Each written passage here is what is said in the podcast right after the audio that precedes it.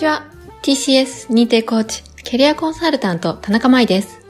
この番組では人事部で働く私が、キャリアコンサルタントやコーチングを学ぶ中で得た気づきから、自分、メンバー、すべての人が豊かに働くヒント、気づきをお伝えします。今回はですね、ネガティブな感情を利用するということでお話をします。あなたはですね、職場であったり、家庭とか、あとはお友達のコミュニティ、様々な場面においてですけれども、ネガティブな感情を感じることはありますでしょうか？私はですね、最近、このネガティブな感情をこう感じる機会が多くてですね、で、あの、そのネガティブな感情を感じると、なんかそのままそのネガティブな感情に飲み込まれることも多くなっているなっていうことに気がつきました。このネガティブな感情をこう自分の中でどういうふうにしていったらよりよく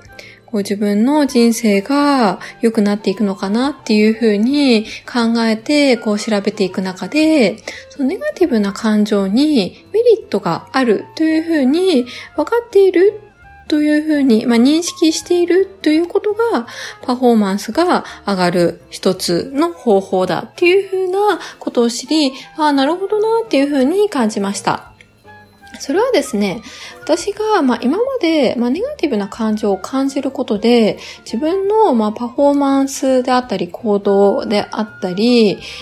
ことがですね、こう下がってしまって、行動力とかが下がってしまって、まあ、そのことによって、こう、成果が出ないと、まあ、勝手に決めつけていたということに気づいたっていうことが、大きな一つの要因だというふうに感じています。そのネガティブな感情には、そのデメリットがあるから、パフォーマンスが下がってしまって、まあ、その結果として成果が下がるっていうふうに、勝手に私がこう決めつけていた。こそ、そのネガティブな感情に出会った時に、その自分が決めつけていた潜在意識の中で、その思い込んでた通りに、まあ、成果も下がってしまうということです。つまりですね、その感情そのものがパフォーマンス、私自身のパフォーマンスとか行動を決めているっていうよりも、その感情をですね、どういうふうに捉えて解釈しているかっていうのが、解釈しているのかっていうことが大切っていうことに気がつきました。そして、その感情に対して、良くも悪くも期待しているもの。えば私であれば、そのポジティブな感情であれば、えっと、例えば一つ行動ができるっていうふうに期待していたり、ネガティブな感情であれば逆に行動できないっていうふうに期待していたり、というふうに、まあ、仮に思っていたとすれば、まあ、その感情に対して期待しているっていうことが、まあ、そのまま成果として得られるっていうことが言えるかと思います。だからこそ、まあ、そのもしネガティブな感情になったからこそ、こう得られている力っていうのも考えてみるといいのかなっていうふうに思っています。例えば、不安という感情であれば、まあ、不安を感じることで、えっと、より準備を念入りにすることができたりとか、リスクを洗い出すことができたりとか、未来を考えることができたりというふうに、まあ、たくさんのことができる感情であるというふうに解釈をして、まあ、そして不安を感じているっていうことは、まあ、その物事に対して、まあ、本気になっている証拠でもあるっていうふうに、まあ、捉え直してみる。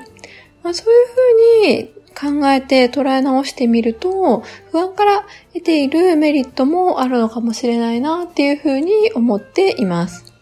このネガティブな感情に飲み込まれるか、それともこのネガティブな感情を利用するかっていうのは、やっぱり自分次第だなっていうふうに改めて感じました。